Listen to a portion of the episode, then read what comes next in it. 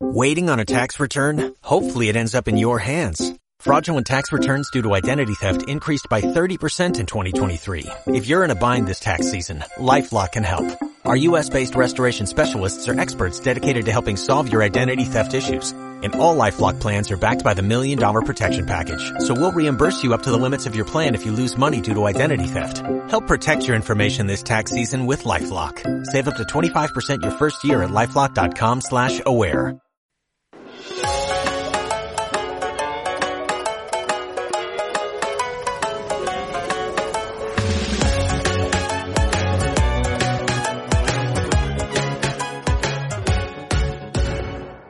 Japofan, te has despistado, Eri. Hola, muy buenas, ¿cómo estáis? Eh, bienvenido a Japofan, programa dedicado a todo el amante y fan de Japón. Pues eh, mi nombre es Eri Chan y os acompañaré junto con Daniel San, eh, Samurai Mediterráneo Marcelo Japón, eh, Friki del manga Alex Kun, Jaume Esturk de Proyecto Japan y Alfonso Martínez de Gaika y eh, maestro de Reiki japonés Joan Piquer. Bueno, como ya sabéis que Japón es un país precioso, fascinante por su cultura, por su mezcla de tradición y modernismo, eh, por su gastronomía y sus costumbres. Pues, eh, y nada, Daniel. Pues Hoy, ¿de qué tenemos- vamos a hablar? Pues mira, Eri, empezaremos con la entrevista a Eva de Taiyaki Bor, que es muy Vale. interesante. Muy bien. Luego iremos al aeropuerto de Haneda Mm. y en tecnología y conoceremos lo que es la Innovación City. Una ciudad- Haneda Innovation City. Eh, exacto, lo conoceremos. Muy bien. Luego Marcelo nos trae sus samuráis mediterráneos y después eh, iremos con Reiki en Japón con Joan Piquer, que nos explicará la relación del Reiki con los terremotos. Interesante. Es muy interesante. El Alex Q nos traerá los videojuegos de Dragon Ball Z, Budokai y Tenkaichi 3. ¿Lo he hecho bien? Sí, yo creo que sí. Yo muy soy de mal. Japón, pero no tengo mis dudas, ¿eh? Tenkaichi 3. Yo Lo he dicho bien. sí. Y luego Jaume, como siempre, sus curiosidades que nos comentará eh, cosas que puedes comprar en Daiso, Ma, muy bien. que eso está muy bien. Sí. Y con el Alfonso iremos a Viajaremos. conocer Sapporo. Muy Y bien, venga, aquí. comenzamos. Venga. Just for fun.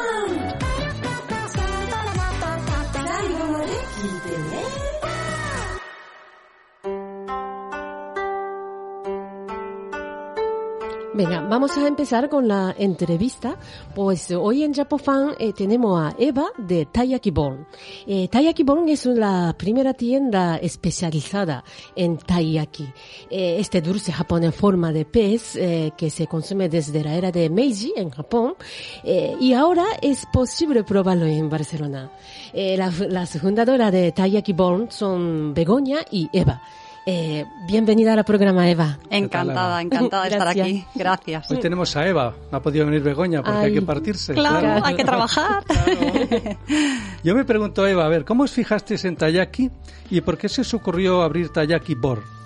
Pues mira, fue un viaje a Japón que hicimos. Ella, Begoña y yo somos amigas de la infancia y siempre habíamos tenido el sueño de, de montar un negocio juntas. No sabíamos de qué, no sabíamos en qué tema, pero siempre teníamos esa cosita, ¿no? Ahí pendiente. Y al hacer el viaje a Japón, nos, nos, es que nos sorprendió mucho, eh, sobre todo visualmente, el taiyaki, ¿no? Porque es que es monísimo, ¿no? Es un Sí. pastelito Sí. así con forma de pez. y lo probamos y nos encantó. Entonces estuvimos, eh, al llegar aquí a Barcelona, empezamos a mirar, a mirar, a mirar y no encontrábamos absolutamente nada de taiyakis. Claro.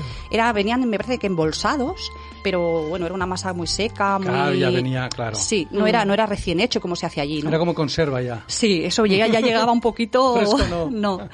Y mira, con la tontería de que venga, venga, venga, nos animamos, las dos trabajamos, tenemos nuestro trabajo fijo. Nos lanzamos, nos lanzamos al Ah, vacío sí. y dijimos, adelante, adelante. Muy bien, ¿eh? Y no nos arrepentimos, ¿eh? Eso es que va bien el taiyaki. Sí, me alegro. Yo también me imagino que todavía en Barcelona todavía hay gente que no sabe lo que es taiyaki. Explícanos un poco cómo es el taiyaki. Pues el taiyaki, la historia es muy bonita, la tenemos en la tienda también en la pared es- expuesta. Es un señor, un pastelero eh, de Tokio en 1909 que, claro, él se daba cuenta de que solo podían comer besugo asado, ¿no? Que es la palabra taiyaki, Sí. pues los de la nobleza. Y él, pues, era como que no quería, quería que todo el mundo tuviese la economía que tuviese, pudiese comer un pescado, ¿no? Por decirlo así. Y entonces, como era pastelero, inventó las planchas con forma de pez, ponía su masa, ponía el relleno y así, así empezó. Y ya no paró. Así empieza, ¿ves? Así empezó. Y de aquí importado a Barcelona. Venga. Toma ya. Luego también para hacer aquí sé que es complicado. ¿Hiciste un curso en Japón o sois autodidactas? O... Y, y aparte. ¿qué habéis aprendido? Con... Sí, sí, autodidactas total. O sea, somos de, hem- hemos empezado de cero a 100 en, en, en, vamos, en medio año, porque tuvimos que hacerlo todo. Como rebuscando, sí, ¿no? sí. Cómo, que, cómo se hace. Claro, en el viaje allí nos dimos cuenta de los ingredientes que usaban, pero claro, teníamos que concretar qué cantidad de ingredientes necesitaba la masa. Claro. Entonces aquí nos estudiamos como un mes, mes y medio, bueno, con sonrisas y lágrimas, porque esta no me gusta, esta sí me gusta a mí. Probando Claro, también, probando, hasta que dimos con una masa que nos encantaba. Y dijimos, esta, esta, esta es la que probamos allí. Y, y los rellenos igual, el anco, por ejemplo, es muy Claro. difícil de, de hacer. Y lo mismo, ¿no? Tuvimos Mm. nuestra evolución hasta llegar a decir esto, esto es lo que probamos allí. Yo me imagino al principio, me ha salido el taiyaki un poco grande. Sí, Sí, sí. que no. Ese mes acabamos de tayakis, ese mes acabamos de tayakis que no queríamos ni verlo, la verdad. Y luego también, ¿qué habéis aprendido con esto? A ver, yo me encantaría que vuestros oyentes, Mm. si tienen un proyecto, si tienen una, una ilusión en la vida, Mm. sabemos que todo el mundo tiene miedo, que el miedo es el que te atrapa en tu zona de confort. Pero por experiencia personal, animo a todo el mundo a que luche por su sueño. ¿Qué miedos vamos a tener? ¿Qué, qué tropetazos vamos a tener? Mm. Pero por experiencia propia, si sigues adelante, lo acabas consiguiendo. Lo acabas consiguiendo porque es que somos muy poderosos Hay en el insistir, fondo. es verdad, sí, ¿eh? sí, Sí. El que insiste y persiste acaba llegando a su meta. En, en Estados Unidos, eh, por ejemplo, el que empresario que se reunido tres veces, los bancos confían en él, porque ha aprendido algo. Claro, es que de los tus errores Claro, aprendes. Es así. Y todos los que son, no sé, los millonarios, Coca-Cola, ¿no? Mm, Burger claro. King, McDonald's, han tropezado muchas Sí, veces antes de llegar a, donde están. es. Pero es, es insistir Hay en que- tu sueño, sí. ¿no? Tenéis mucha variedad de, de sabores, ¿verdad? He visto Sí. salado y dulce, ¿no? Sí, el, el, en relleno, en taiyaki relleno, Mm. que va selladito, ¿no? Por todo, todo lo que es la forma del pescado. Bien. Eh, tenemos el anco, que es el tradicional de allí. Mm. Luego tenemos matcha, tenemos crema pastelera. Y luego lo hemos occidentado un poquito. Hemos puesto sobrasada, Filadelfia. Ah, sobrasada. Está buenísima Sí, ¿no? porque se derrite en la masa, el aceitito que Ah, tiene la bien. sobrasada. Está espectacular. Ah. Frankfurt hemos puesto también. Y la gente, la Sí. verdad es que, claro, la gente que no se atreve, ¿no? A, Claro. a lo japonés, japonés, dice, bueno, va, pónmelo de bien. pónmelo. Pero Bueno. gusta muchísimo. De- Dentro entrando de hambre ya, ¿eh? Sí, pero dentro de esto a mí me, llama, me llama mucho la atención es eh, el taiyaki con helado, ¿no? Sí. Que como la bo- tiene boca abierta y ahí lo colocar allá heladito. Esa, Exacto. esa idea es que es bastante original. Así que, ¿cómo, cómo surgió la idea? A ver, allí en Tokio sí que lo vimos. Lo que lo hacían con. ponían como un taquito de miel en la boca hueca Ah, vale. y una bola de helado. ¿no? Entonces, al llegar Sí, nosotros bolita, aquí, sí. claro, dijimos, yo quiero que- queremos que sea un poquito más espectacular visualmente. Claro. Mm. Entonces escogimos helado de soft, ¿no? que es el que, Sí. es, el que es más cremoso. Sí. Y hemos cogido unos sabores espectaculares. O sea, hay un chocolate negro que Sí. tiene un fondo de coco, tenemos helado de matcha, tenemos helado de violeta, que es una flor, y es Ah, que sí. gusta muchísimo. Me está entrando hambre. Sí, sí, Eri- gusta muchísimo. Eres ir a fan porque gustan los helados, Claro. ¿eh? Eri ya se le ve, ¿eh? Ya irá para allí ya. Y No, luego- es verdad que lo visualmente es muy también, ¿no? bonito. Bastante es que es muy espectacular, bonito. ¿eh? La gente cuando lo compra lo primero que hace es foto a Instagram. Claro. Es que es lo primero. Y luego lleva sus tres toppings que puedes elegirlos. Ah, bien. Muy bien, muy No me Es muy bonito. decir, no, me da pena Me comerme da pena, sí, sí, sí. Pero me hace mucha gracia porque es que cada Sí. cliente es foto primero, Foto, ¿sabes? claro. Y, y- Sí, ¿no? si no, luego se lo come. Claro. Luego también la gastronomía japonesa está basada y familiarizada en España, bastante familiarizada en España, es decir. ¿Crees que hay algún lazo entre Japón y España a nivel cultural gastronómico así? Yo creo. ¿cómo lo Sí, ves? yo creo que sí, porque tanto Japón como España tiene como una gastronomía muy propia y es que es de muy buena calidad, es que es, es muy saludable. Entonces yo creo que encima nos hemos abierto ¿no? mentalmente a probar cosas nuevas y es que a Japón le encanta la cultura española, bueno, clases Sí. de flamenco, ¿no? Sí, es no, una sí, pasada. en y en España Mm. igual, o sea, hab- hablas de algo japonés y es que la gente ya se tira, es como sé, sé que va a ser exquisito, ¿no? Sé que va a ser Verdad, bueno, sí. es muy buena Va calidad. de calidad, sí. Hay verdad. mucho fan aquí de, Sí, de Japón, ¿eh? Sí, sí. Que lo sabemos, el programa. Hombre, para que funcione Sí, muy bien. ya te digo. Sí. Es que sí, ¿eh? ¿Qué Bueno, aparte está diciendo? muy bueno Ah, el taiyaki. para- No, pero, a ver, Ya, sí, ya. no, no, porque para mí la taiyaki es, es una comida que, ¿sabes? Tampoco... eh, me llama mucho la atención, Claro. ¿no? ¿Sabes? Claro, porque era el que- una el que lo comida tiene allí- fácil de tener, Claro, ¿no? es como si Sí, tuviéramos que como, decir un ah, gofre, ¿cómo un crepe, sí, ¿no? Bueno, sí, en cada esquina hay uno, ¿no? Sí, exacto. Claro. Esa era como la... Claro, claro. Y ahora ya para terminar, que vamos siempre ajustaditos, eh, ¿tenéis algún proyecto nuevo en, el horno y nunca mejor dicho? Pues sí, sí. A, a los seis meses de abrir, Sí. eh, nos vinieron a decir que, que, bueno, que estaban haciendo cinco socios un proyecto y que si Ah. queríamos participar en él, porque iba, la verdad es que iba a ser muy importante en el aspecto de que era innovador. Lo que no puedo decir todavía Ah, no, dónde, no, eso no. todavía Ah, no, vale. pero entre un mes y dos meses se abrirá. Ya sabremos alguna Sí, cosa. Muy bien, sí. Bueno. Que bueno, si quieren mirar, ¿no? En los oyentes saber dónde va a ser, en, en Instagram, en nuestro Instagram, Ahí lo pueden ver. arroba tallakibor. Enseguida, en cuanto podamos, lo comunicamos. Muy bien. Estamos deseando. Hombre, cuando ¿Dónde- empecéis, vendréis aquí también. ¿Dónde os encontráis? En Barcelona. Sí, es en Barcelona, en un centro comercial. Muy importante. No, no, ella Vale, dice la Bueno, tienda. sí, la tienda, Talla Sí, la tienda que tenemos ahora, la primera, es en, en Carders, Hmm. eh, número Ah, 48. Muy bien. Y por... En el BOR. eh, ¿Online se puede comprar también por internet? Sí, hay, bueno, hay, hay clientes que han pedido por Globo. Sí. Ahí van a. Sí, recogerlo. van a recogerlo perfecto. y en un momentito ya. ¿La página web sería Tallakibon? No, página web no, te- no Ah, tenemos. vale. Instagram. A, a través de Instagram. Vale. Sí, sí, sí, sí, sí. Redes sociales, eso, ¿no? Sí, Muy bien, muy sí, bien. sobre todo la clientela que tenemos nos conoce por redes sociales, también por Sí. lo que hay sí, de COVID, en ¿no? día sí. Pero vienen expresamente. ¿eh? Sí, ¿no? Mm. Hombre, eso, es Es- que, es- eso es que gusta. ¿eh? Tenemos que probar. Tenéis que probarlo. Venga, claro todos que a sí, claro que sí. todo. Para opinar hay que probar, ¿no? Pues Eva, no tenemos más tiempo. Muchas gracias por estar aquí con nosotros. Encantada y agradecida. Muchísimas gracias. Que vaya muy bien. Hasta luego. Hasta luego.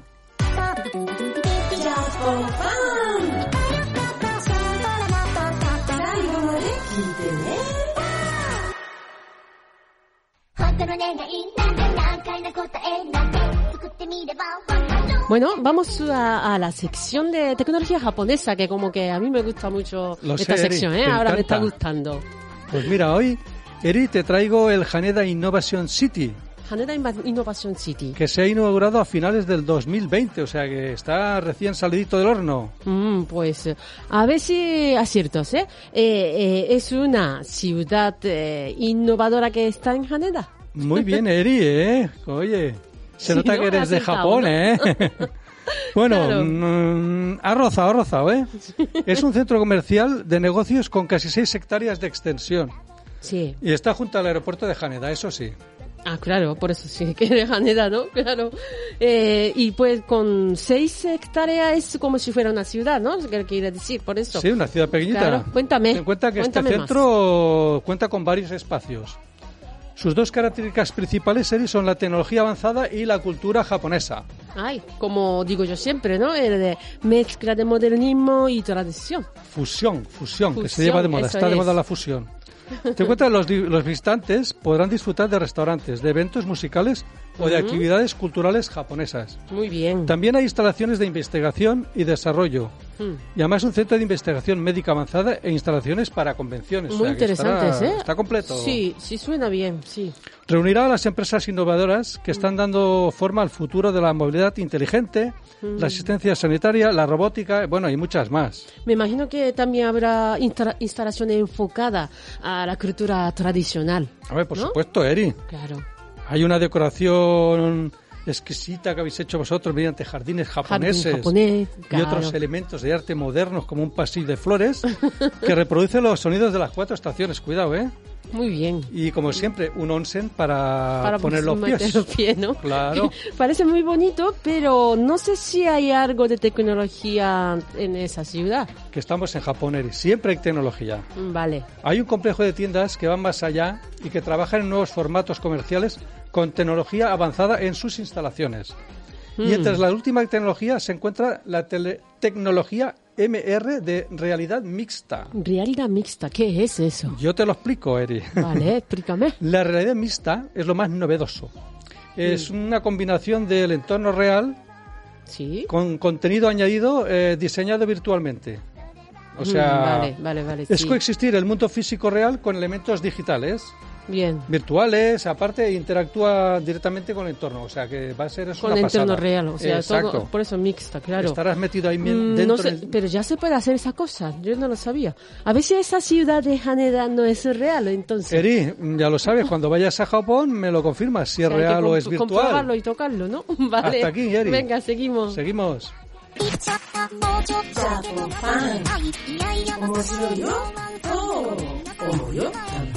言っちゃったもうちょっと愛いやいや面白いよ思うよ参加の炭素金の濃度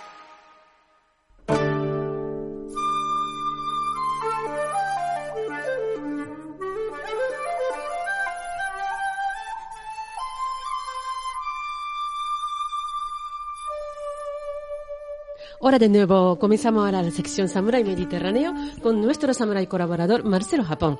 Eh, ¿Qué tal, Marcelo? Pues con Ichiwa, Eri-san, Daniel-san, Guau. pues muy Konnichiwa. contento de estar con vosotros nuevamente aquí hoy. Igualmente, Marcelo. Eh, ¿Y qué vas a contarnos hoy? Pues hoy vamos a entrevistar a un auténtico samurái mediterráneo, Miguel Gilaranz, un hombre polifacético y brillante, que es el primer autor español que ha escrito una novela de ficción sobre la embajada que ha hecho de samuráis que nos visitaron hace cuatro siglos. Pues, qué sugestivo, ¿no? Eh, el primer escritor español de una novela sobre la embajada Keicho. Pues sí, eh, háblanos de Miguel Gilaraz, que parece que es una persona muy interesante, Marcelo. Sí. Efectivamente, Daniel, os cuento. Miguel Gilaranz nació en Madrid en los años 60, en el seno de una familia humilde y desde muy joven empezó a trabajar compatibilizando el trabajo con los estudios de varios cursos de Derecho. Y a los 24 años crea su propia empresa de artes gráficas y poco después funda un partido político. ¿Un partido político, Marcelo? Es muy interesante. ¿Cuál es? Pues Miguel eh, fundó el partido Unión Verde junto a destacados miembros del movimiento ecologista en España y que ahora forma parte de la Confederación de los Verdes. Impresionante, ¿no? Eh, empresario, estudio de derecho, eh, un partido político, eh, ¿algo más? Pues sí, Eri, porque además, eh, más adelante, Miguel Gilaranz también creó empresas relacionadas con el comercio electrónico y además en el 2003 eh, obtiene la licencia de piloto de avionetas y vuela por toda España hasta que finalmente, en el año 2010, triunfa como escritor de novelas. Toma ya, espectacular, ¿eh? Sí, sí, sí. Muy buena la carrera profesional de Miguel Gilaraz. Sí. Y además, y su vida tan intensa, por lo que veo, es una vida bastante intensa. Y además, me comentas que también es un escritor de novelas de éxito. Háblanos de ella, Marcelo. Pues os cuento, su primera novela y su primer éxito fue eh, Sahara, la última misión. Después escribió la excelente novela La fábrica de árboles. Y recientemente ha publicado la novela Casa Cuartel de la Guardia Civil. Pero sobre todo me gustaría destacar la novela que Miguel Gilaranz publicó en el 2017, Las meninas y el samurái. Una novela que transcurre en la España de principios del siglo XVII cuando la embajada Keicho de samuráis llega a nuestro país y creo que puede interesar mucho a la audiencia de Japofan, de Japofan. Desde luego. Yo también creo, creo que puede eh, gustar mucho ¿no? a nuestra audiencia. Pues tengo muchas ganas de conocer a, a Miguel Giraranz eh, y preguntarle por su novela. Vale, y yo también, Marcelo. Así que Claro. cuando quieras comenzamos la entrevista con Miguel. Sí. Pues perfecto. Comencemos. ¿Qué tal, Miguel? ¿Cómo Miguel. estamos? ¿Qué tal? Encantado. Buenas, Buenas tardes. tardes. Encantado de saludaros. Igualmente. Muy bien. Eh, Miguel, si te parece, nos vamos a poner manos a la obra con la entrevista, ¿de acuerdo? Estupendo. Mira, eh, ¿cómo y cuándo conociste la historia de la embajada que he hecho de samuráis que nos visitaron hace cuatro siglos y dieron origen al apellido Japón? ¿Y cómo surgió la idea de escribir tu novela Las meninas y el samurái, donde esta embajada tiene un papel clave? Bueno, el, la idea inicial de escribir esta novela surgió, pues como a- me ha surgido todas las novelas que, que tengo escritas y publicadas, de una manera circunstancial. Escuchando una conversación con amigos, estando en Cádiz, me hablaron de, de esta expedición y de los samuráis que se quedaron en, en Corea del Río, que dieron origen al apellido Japón. Inicialmente no le di mayor importancia, pero para mí fue un verdadero flechazo porque a partir de ese momento, como me suele ocurrir con todas mis novelas, empecé a pensar sobre ella, eh, una fase de enamoramiento.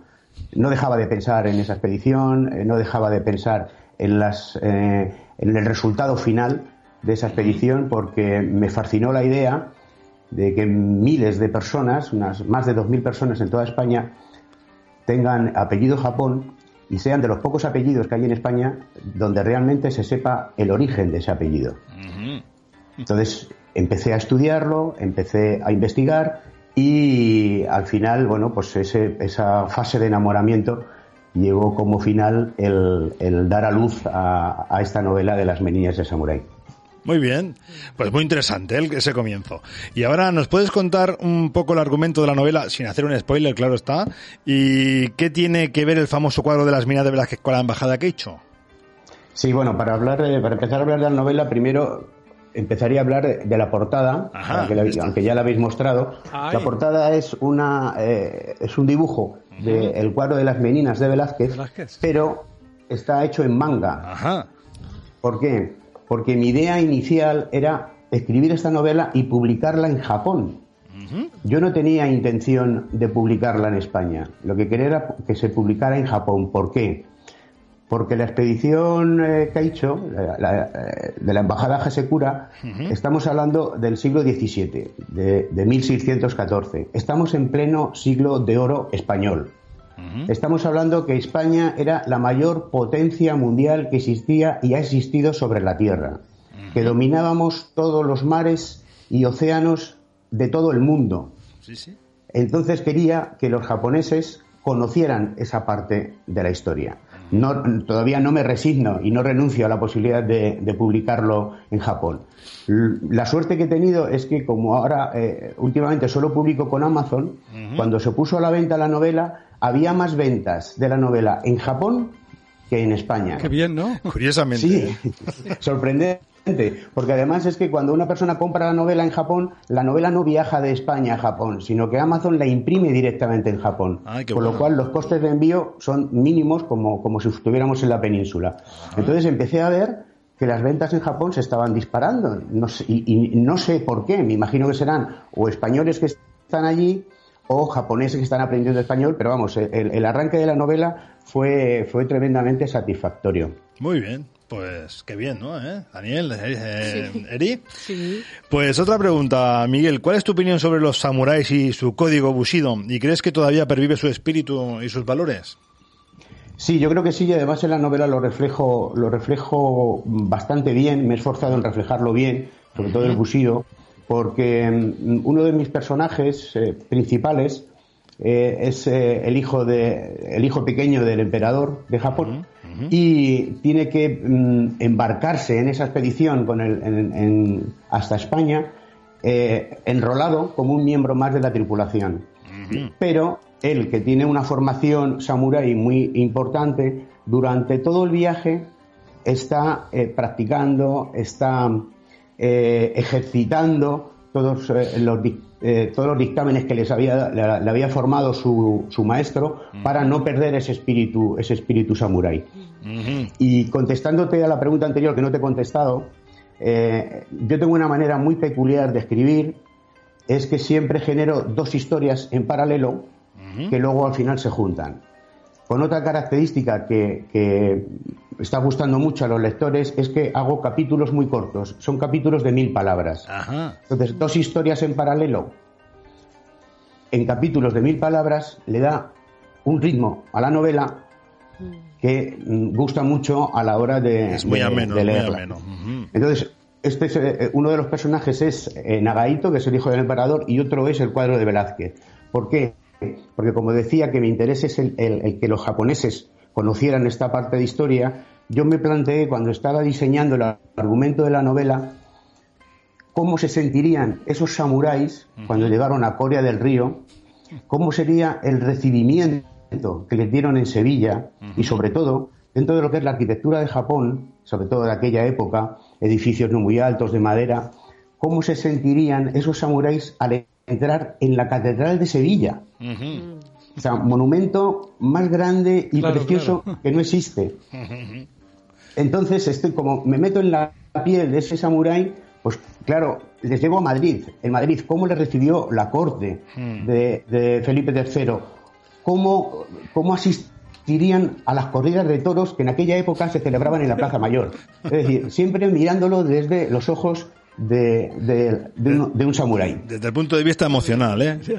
Con las emociones. Los españoles son unos bárbaros. historia- la, parte, la parte histórica más o menos ya la conocemos, lo Ajá. que es la expedición, pero yo quería eh, que... eh, Saltar las emociones. plasmar. Sí, sí. Digamos que mi novela no ha ocurrido de verdad, pero podía haber ocurrido. Muy Es bien. verdad. Sí, sí. Nos, nos hacemos cargo, nos hacemos cargo. Perfecto, vamos a seguir. ¿Crees que existe una conexión especial entre los japoneses y los españoles, especialmente en la cultura, y que por eso en Japón gusta mucho Gaudí y el flamenco, y en España nos, nos encanta la gastronomía o la, litera- la literatura japonesa o, o otras Sí, por supuesto que esa, esa conexión existe y también esa conexión he querido yo plasmarla en, en la novela. Eh, un detalle, por ejemplo, cuando el galeón San José se está acercando a, a las costas españolas, Sí. os organizo en el galeón un tablao flamenco entre los marineros españoles, eh, pues para mostrar un poco también cómo era el, el- el- el arte flamenco y cómo lo verían esos samuráis, ese arte flamenco en, en- en esta expedición. Ajá, y luego también una cosa, una cosa muy curiosa es eh, con el tema del saque. eh, tengo la suerte de conocer a un experto en vinos, un enólogo, y le, y le propuse un reto que era comparar el saque con el vino fino. Ajá. Entonces preparamos una cata, eh, una cata de vino en Cádiz, en Chiclana de la Frontera, con otro, con otro experto en, en vinos, y se quedaron sorprendidísimos de la similitud que hay entre eh, el saque y el vino fino de, de- de Jerez. Ajá. Entonces, eh, para mí era un reto y, y para ellos, sobre todo desde el punto de vista profesional también, porque nunca se les había ocurrido comparar un, un licor como el saque con el vino fino. Con un vino fino de, de Jerez, ¿no? De. Cádiz. Muy bien. La verdad es que nos hemos puesto en contexto aquí con Eri, porque yo me estaba imaginando a Eri bailando flamenco en el, barco. En el San Juan Bautista, ¿eh? muy bien, muy bien. Nos has transportado, ¿eh? muy bien. vamos. Y para finalizar, Miguel, ¿nos hablas un poco de tu última novela? Sí, bueno, mi última novela es eh, se titula Casa Cuartel de la Guardia Civil. A ver, Casa Cuartel de la Guardia Civil, que es eh, la historia de, de un guardia civil que está ambientada en los años 50 en la provincia de Cádiz, más concretamente en Chiclana de la Frontera, donde he tenido la suerte de conocer a, a Agustín Lucena Butrón, que de niño vivió en esa casa cuartel de la Guardia Civil cuando estaba en pleno funcionamiento, y a partir de ahí pues eh, sigo la misma estructura que en las meninas del Samurái, dos historias en paralelo, capítulos cortos y además con mucho sentimiento y, y mucho cariño, en este caso hacia, hacia la Benemérita. Muy que bien. también tengo que añadir que, que la Guardia Civil tiene mucho de samurái. Dentro de su, de su ideología y formación eh, le dan importancia mm, tremenda a, por ejemplo, la disciplina, el honor, el valor, es decir, conceptos que son totalme- totalmente compatibles con lo que es el bushido y con lo que es la filosofía de, de los samuráis. Pues muy bien. Yo, Miguel, que ya te veo escribiendo tal como... No sé, parece que vas a abrir, dentro de poco vas a escribir sobre el barco del arroz que se perdió en Andalucía. O vas a hacer una novela. Bueno, ¿Eh? Ojo. mira, te Todos puedo- andará, todos andará. Mira, so- solo un detalle.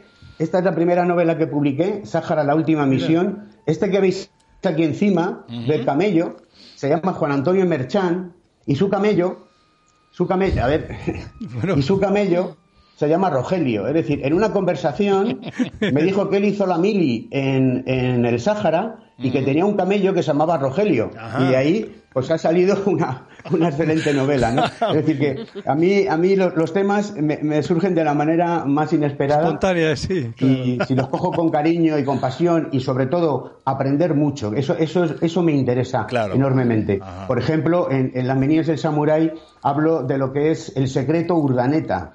El secreto urdaneta era una corriente oceánica que iba desde el Japón hasta las costas americanas que solo conocían los españoles porque había sido este marino español Urdaneta el que había el que, el- el- el que la encontró, el que la descubrió, y eso permitía que los galeones españoles llegaran con varias semanas de antelación al resto de navíos que, que querían surcar el Pacífico. De hecho, era tan importante esta ruta que estuvo casi más de 200 años eh, sin darse a conocer que en, en los galeones el piloto solo conocía la ruta, el piloto y el capitán del barco. Ajá. Y el piloto, junto al piloto siempre había un oficial dispuesto a sacrificar al piloto en caso de que fueran abordados por piratas para que no revelara La ruta. cuál era esa ruta. Entonces, eh, es eh, la, la ruta urdaneta y son mil detalles que yo intento plasmar en la novela porque mm, para mí es el requisito imprescindible disfrutar y aprender. Muy y bien. esas cosas que yo aprendo es lo que intento transmitir a, a mis lectores. Muy interesante. Pues señor. perfecto. Bueno, ahora has puesto también en valor otra vez eh, ¿no? Eh, los códigos, como el código Bushido, que tampoco se transmitían de, de generación en generación, sino que era, era como más, mucho más secreto, ¿no? Bueno, eh, Miguel, la verdad es que seguiríamos hablando mucho más tiempo contigo, pero lamentablemente se nos acaba el tiempo. Así que muchísimas gracias por tu presencia en Japofan. Ha sido un placer y un honor escucharte. Domo arigato gozaimashita. Gracias, Miguel. Arigatou Gracias a gozaimashita. vosotros. Placer. Bueno, Marcelo, eh, solo entonces nos queda despedirnos, ¿no? Hasta claro. la semana que viene. Pues exactamente, hasta la semana que viene y un saludo samurai para todos. Eh, Saludos samurai. Saludos samurai.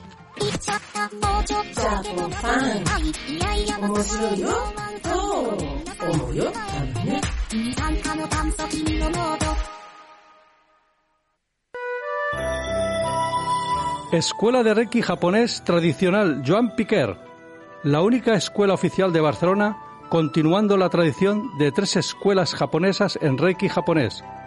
Cursos presenciales y online. También sesiones privadas de Reiki para equilibrar tu cuerpo y mente. Viaje a Japón del 31 de julio al 9 de agosto para aprender Reiki y descubrir el Japón espiritual. Más información en joanpiquer.es.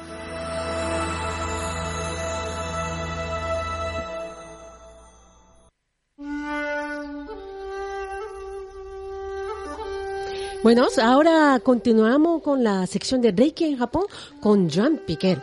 Hoy creo que vamos, va, mm, me dijiste Algo tú que algo interesante de creo que nos terremotos, traes. Algo de terremoto, Reiki Pues, con eh, terremoto. No sé, estoy intrigado, me Sí, tienes ¿qué tal, intrigado. ¿eh? Joan? ¿Cómo estás? Hola, ¿Qué tal, muy Joan? bien, muy bien. Estamos intrigados con esto de Sí, los terremotos. terremotos. claro. Ay, es que las desgracias han pasado a lo largo de la historia continuamente. Ahora a nivel mundial nos hemos unido todos en esta gran pena que Ahora es sí. la neogripe, ¿eh? por no llamarla por su nombre.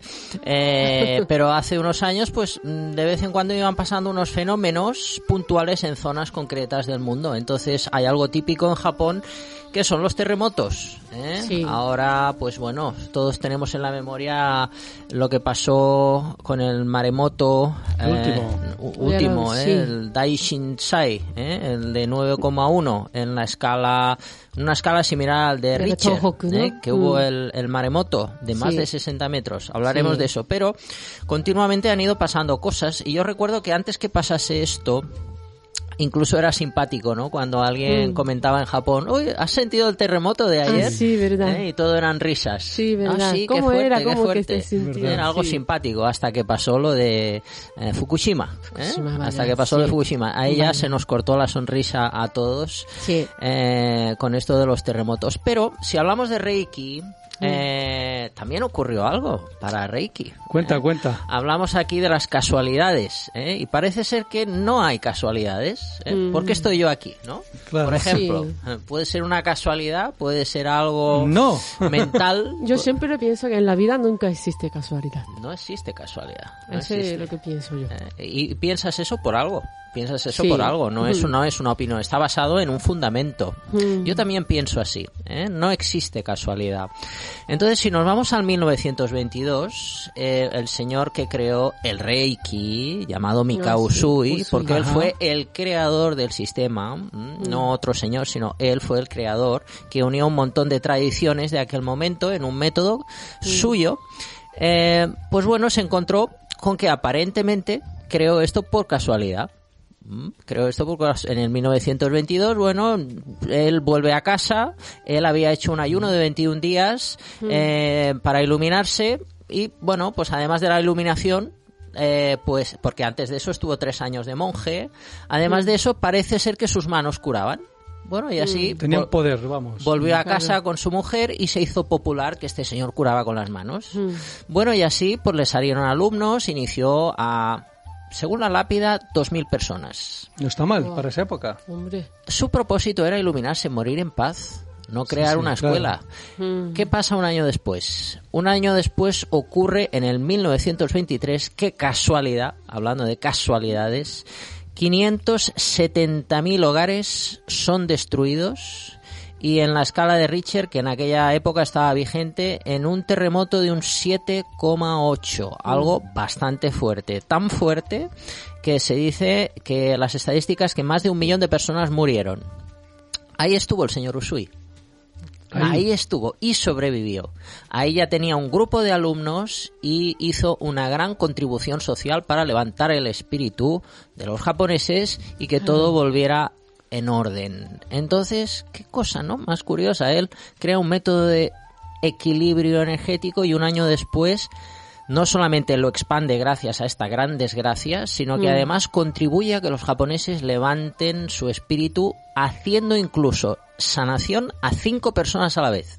Con un pie, con otro pie, con una mano, con la otra y con la mirada. Ah, bueno, menos mal con la mirada. ya. Porque esto funcionaba.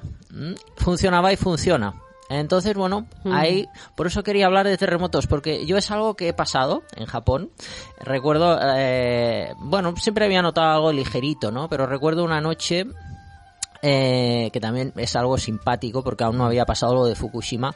Eh, me desperté una noche, era una, eh, estaba en un hotel tradicional con tatami Sí. y estaba todo temblando. Y yo pensé, bueno, me ha sentado mal algo, ¿no? Algo de la cena. Soy yo que estoy ¿no? aquí nervioso. Eh, bu- no sé, espero mañana no tener que ir al médico. Bueno, entonces todo temblaba. Luego me fui a dormir y al día siguiente mi traductora me dijo, "Ah, ¿sentiste terremoto ayer por la noche? Qué fuerte. Y yo, ah, sí, pensaba que era yo que me encontraba mal. Bueno, esto es algo típico que en principio no hemos de preocuparnos. Cuando vamos a Claro. Japón es algo típico. Los- Están preparados, Sí, eh, están también, preparados, están Sí. preparados. Pero también hemos de decir que se espera un gran terremoto. ¿Eh? Siempre se dice, siempre se avisa. Sí. ¿eh?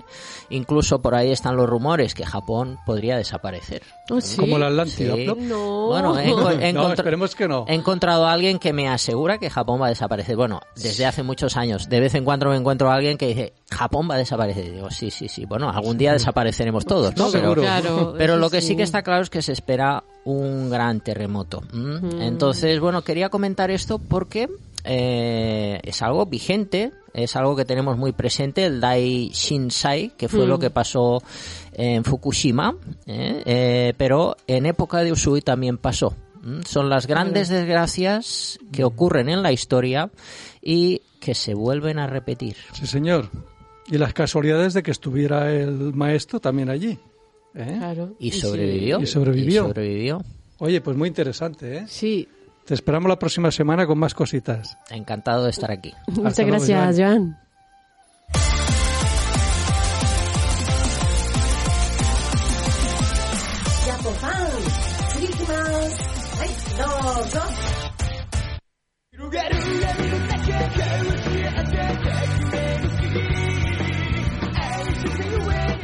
Bueno, ahora antes de pasar a la manga, ¿qué te ha parecido eh, Terremoto Oye, con pues Reiki? esto que ha explicado esta, como tú crees en las casualidades, ¿no, Eri? Dices, Hombre, sí, yo creo en estaba, las casualidades. estaba, estaba este hombre el año anterior ya que, que sin, bueno, eh, sin querer, ¿no? Digamos Sí, que sí, sí. que tenía poder y tal.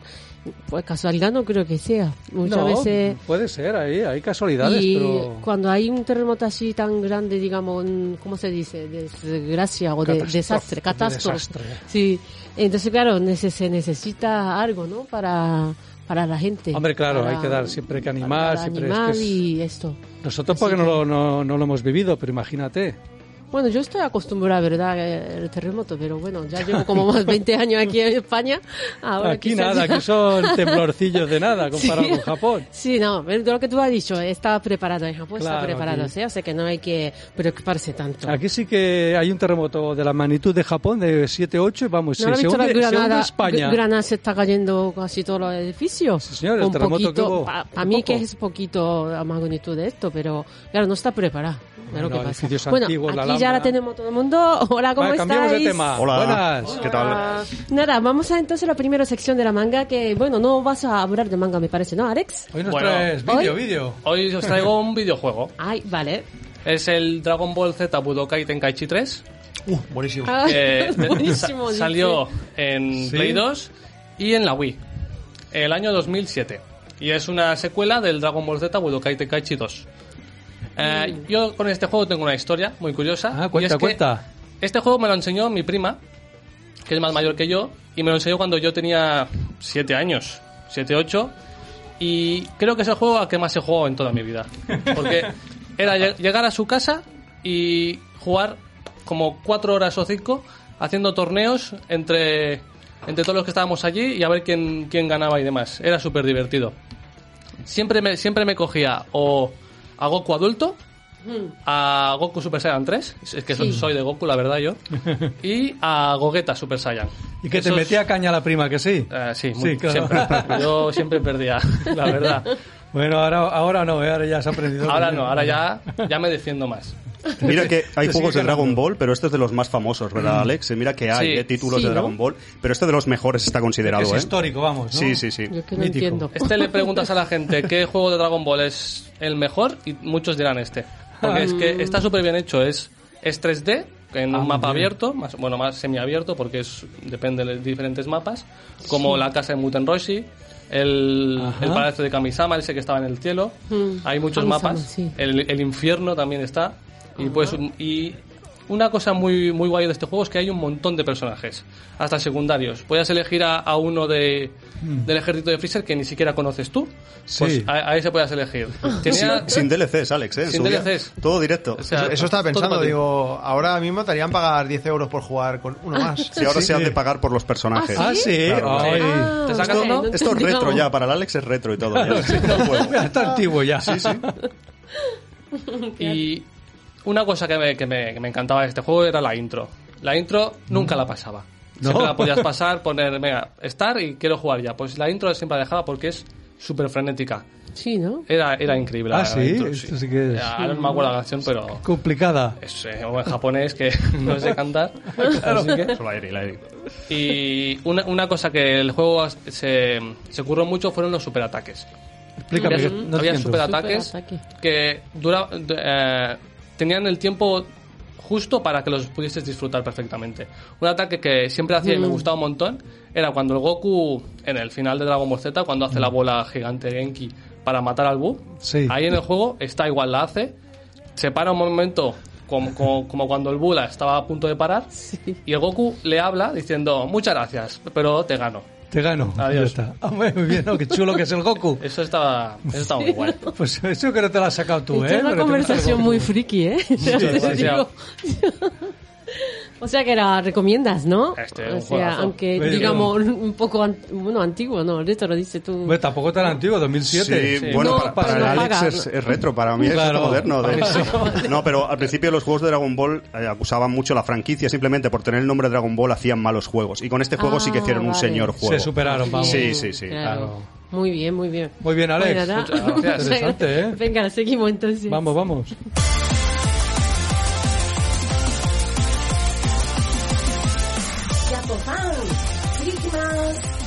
どうぞ。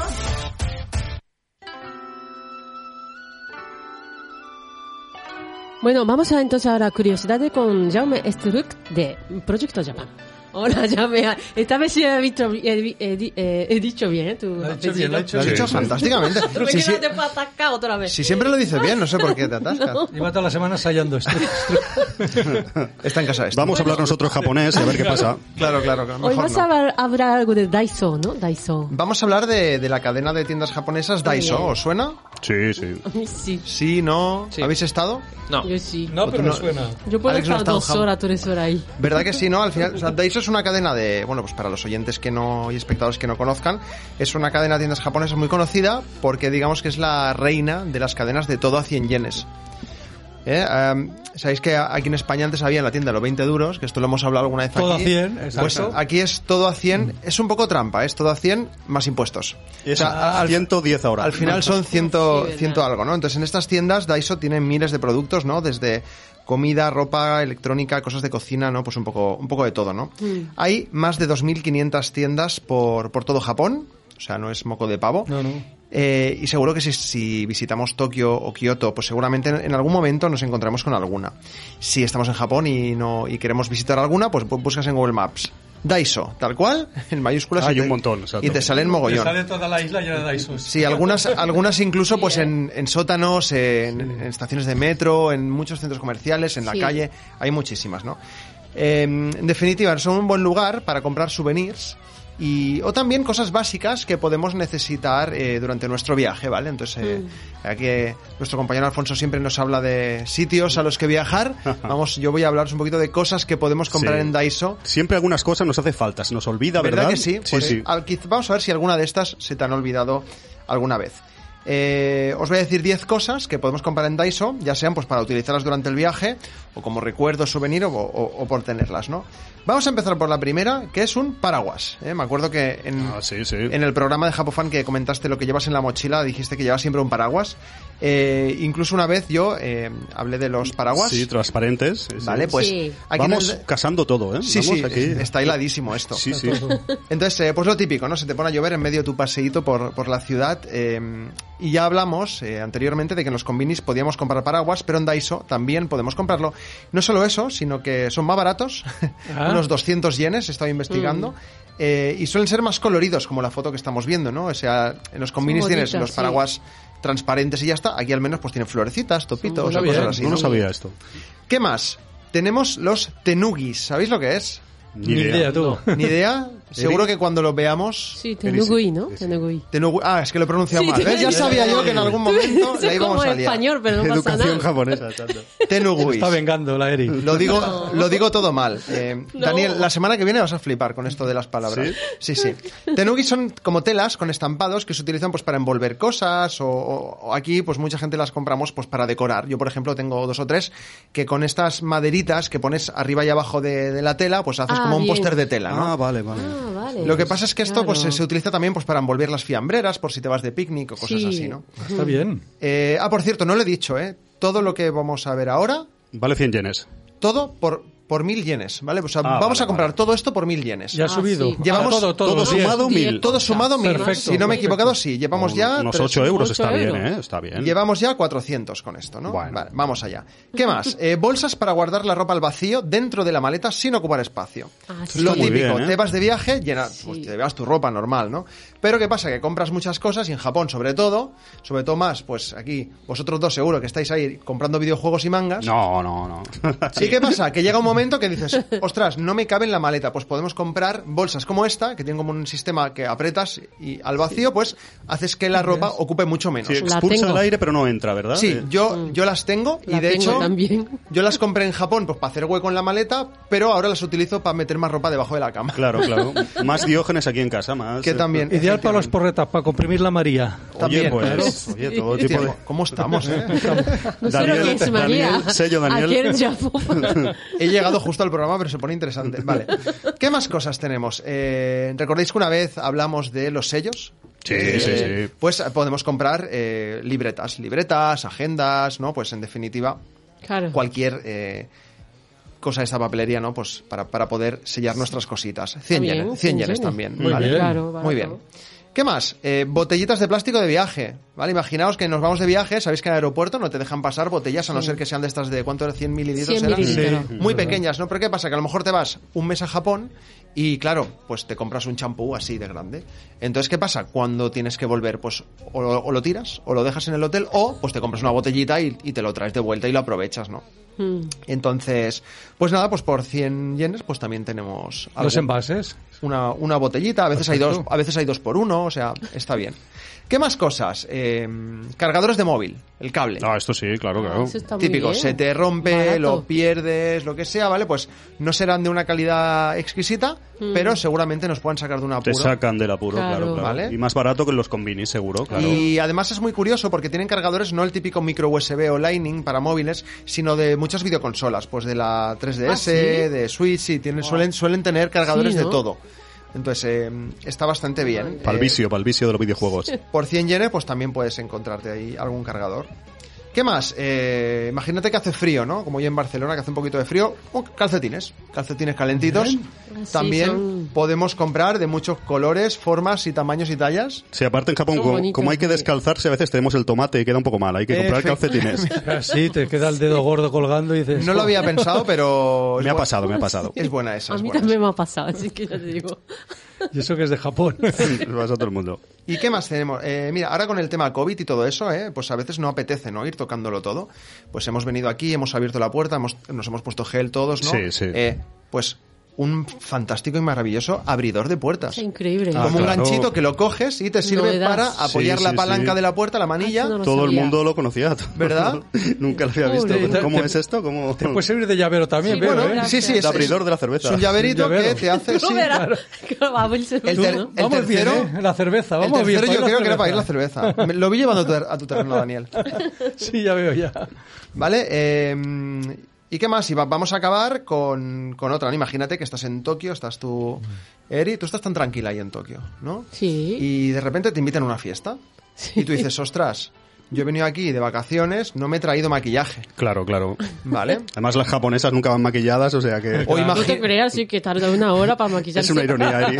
o imagínate que, Alfonso, Para que no estás ahí, parezca que esté maquillada. estás ahí de tranquis, pero de repente te surge una reunión de trabajo y llevas unas orejeras porque has dormido mal. Claro, yo me Pues, maquillo mucho para venir aquí también, claro, claro. Te puedes comprar, por para ejemplo, radio. una sombra de ojos como estas en Daiso por 100 yenes. Oye, está muy 110, bien, ¿eh? exacto. Oye, oye. Eso sí ¿Vale? barato, sí. Sí, al final no, al final no, no han sido mil, habrán sido mil doscientos y poco con, Claro. con los impuestos, pero bueno. Tampoco sin- no nos vamos a arruinar, ¿eh? Tax excluded, o o sea, sea, no... flipad la cantidad de cosas que nos hemos comprado al cambio por ¿qué? 10 euros, 9, o sea, Tirado, muy tirado. bien, ¿eh? Sí. Luego dicen que Japón es caro, ¿eh? ¿verdad que sí? También verdad. Pues Sí, si lo vemos de esta manera, no lo es tanto.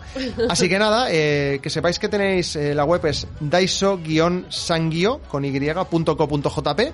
Mm. Si sabéis japonés, pues podéis ahí un poquito ver dónde están las tiendas y lo más interesante que es seguir el Instagram de las diferentes tiendas. Hay, hay como una cuenta general sí? de, Ah, muy bien. hay una cuenta de Instagram de Daiso Sí general, pero luego hay muchas tiendas que tienen Diferente cosa. su, su cuenta Promoción. y van subiendo los productos que les llegan. Ah, Entonces arte. muchos los he sacado de Estás ahí, al día siempre, claro. Ah, muy interesante, Jaume. Y nada, pues eso.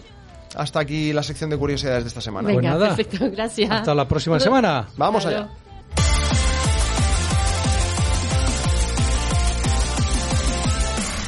ジ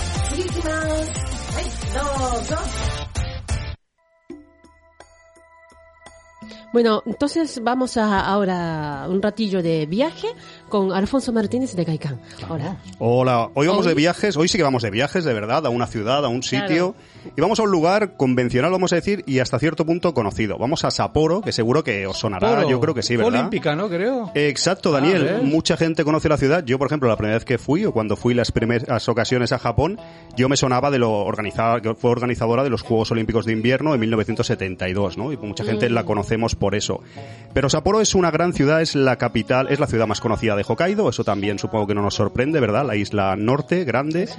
Es también la capital de prefectura de la propia Hokkaido, porque ahí el sistema de prefecturas va un poco diferente, y de la subprefectura de Ishikari, ¿verdad, Eri? Sí. Y es una ciudad muy poblada, grande, moderna, que vamos a visitar un poco en, en este Japofan.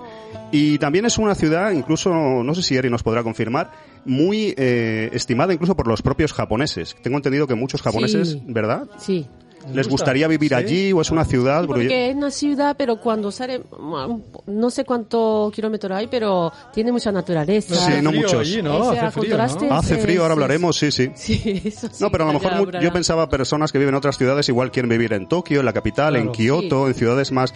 Y sin embargo, muchos amigos japoneses me han dicho que la ciudad de las más eh, que Sí. ellos querrían vivir como convenientes, vamos a decir. eh, solicitada. Exacto, Sí, sí, es Sapporo. Vamos a ver por qué. Vamos a visitar un poco Qué virtualmente en este Yapofan esta ciudad eh, tan moderna y tan especial de, de Japón. Hipodámico, Daniel, ¿qué es eso, no? ¿Qué me estás contando, Alfonso? exacto, ¿qué me Explícame, aunque tienes, contando, tienes el guion ahí, tienes chuleta como yo. Si os digo eso, igual os quedáis un poco patidifusos, ¿no? Pero si os comento que Sapporo es una ciudad que se parece bastante a, a Barcelona, a nuestra ciudad, en concreto al ensanche, ya nos parecerá más claro, ¿no? Es por su organización de las calles, que es en plan ángulo recto, con los chaflanes de aquí y el, todo el enchampla, ¿no? Y Sapporo es así. Yo creo que es la única ciudad de Japón en este sentido igual, ¿no? Pero para nosotros como turistas a veces un poco perdidos nos viene de fábula Más porque fácil. para Hombre, orientarnos orientas bien con eso. sí. Claro, claro. Desde Incluso luego. Japón es, lo sabéis, es un poco, lo hemos hablado alguna vez, es un poco rara para las direcciones, Ah, es sí. un poco particular. Sí. Y en Sapporo este problema no existe porque va de otra manera, es mucho más sencillo y más simple. Mm. La explicación es muy sencilla, por qué esto es así, por qué esta ciudad de Japón es la única que es así cuadriculada.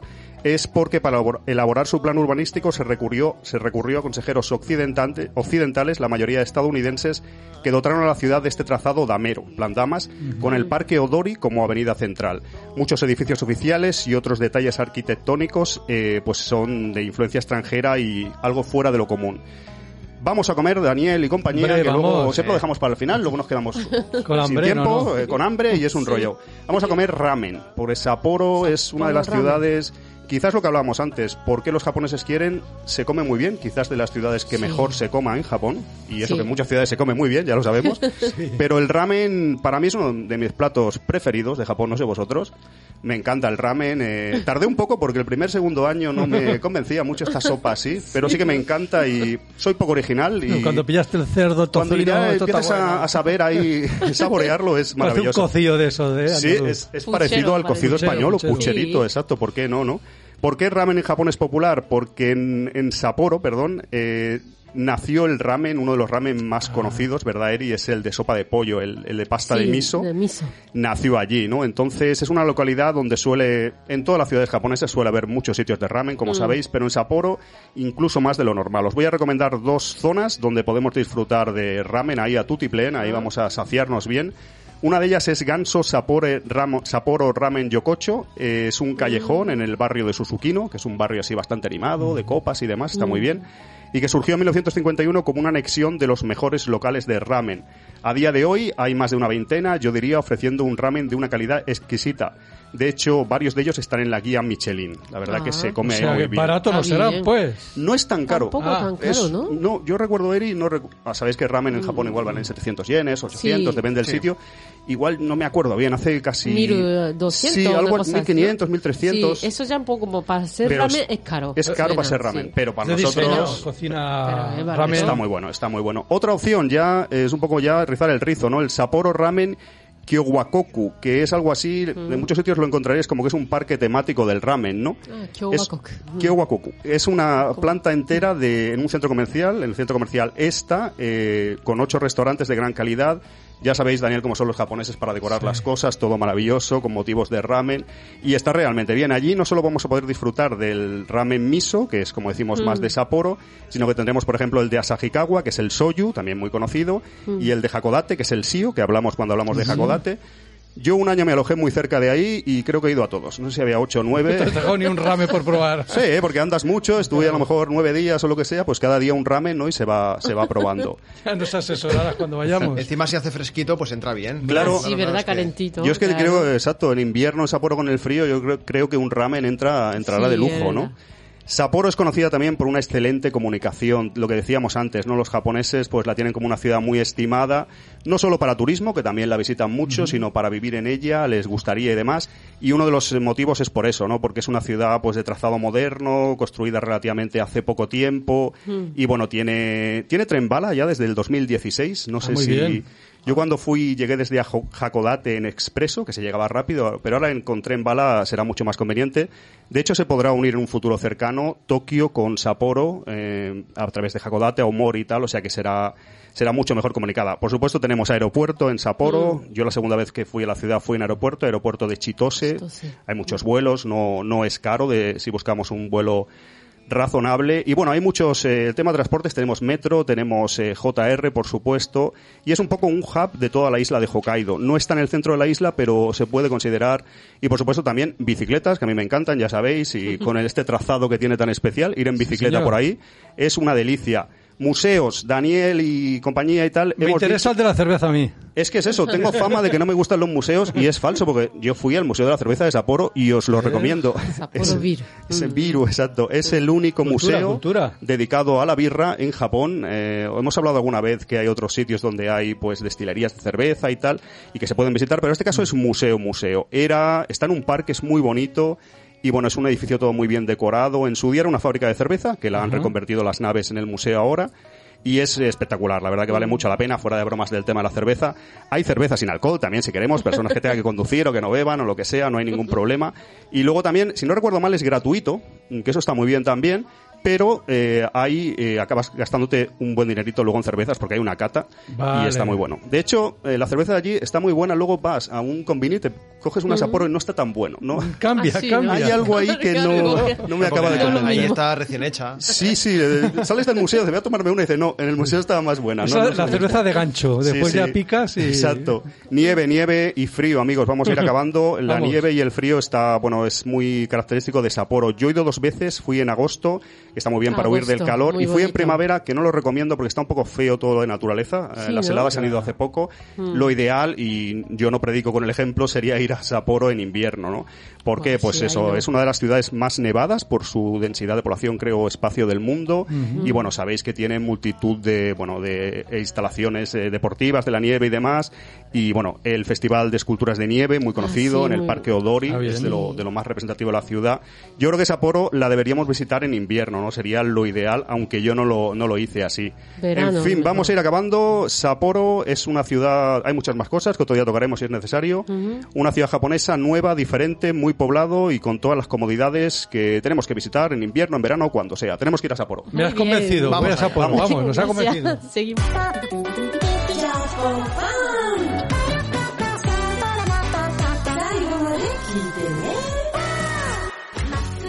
Bueno, y hasta aquí Japofan.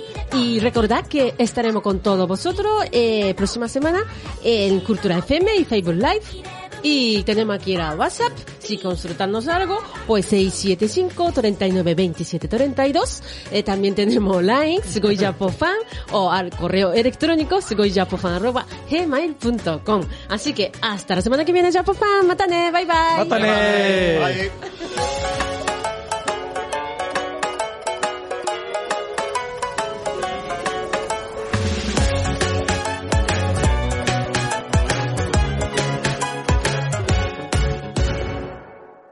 Waiting on a tax return? Hopefully it ends up in your hands. Fraudulent tax returns due to identity theft increased by 30% in 2023. If you're in a bind this tax season, LifeLock can help. Our US-based restoration specialists are experts dedicated to helping solve your identity theft issues. And all LifeLock plans are backed by the Million Dollar Protection Package. So we'll reimburse you up to the limits of your plan if you lose money due to identity theft. Help protect your information this tax season with LifeLock. Save up to 25% your first year at LifeLock.com slash aware.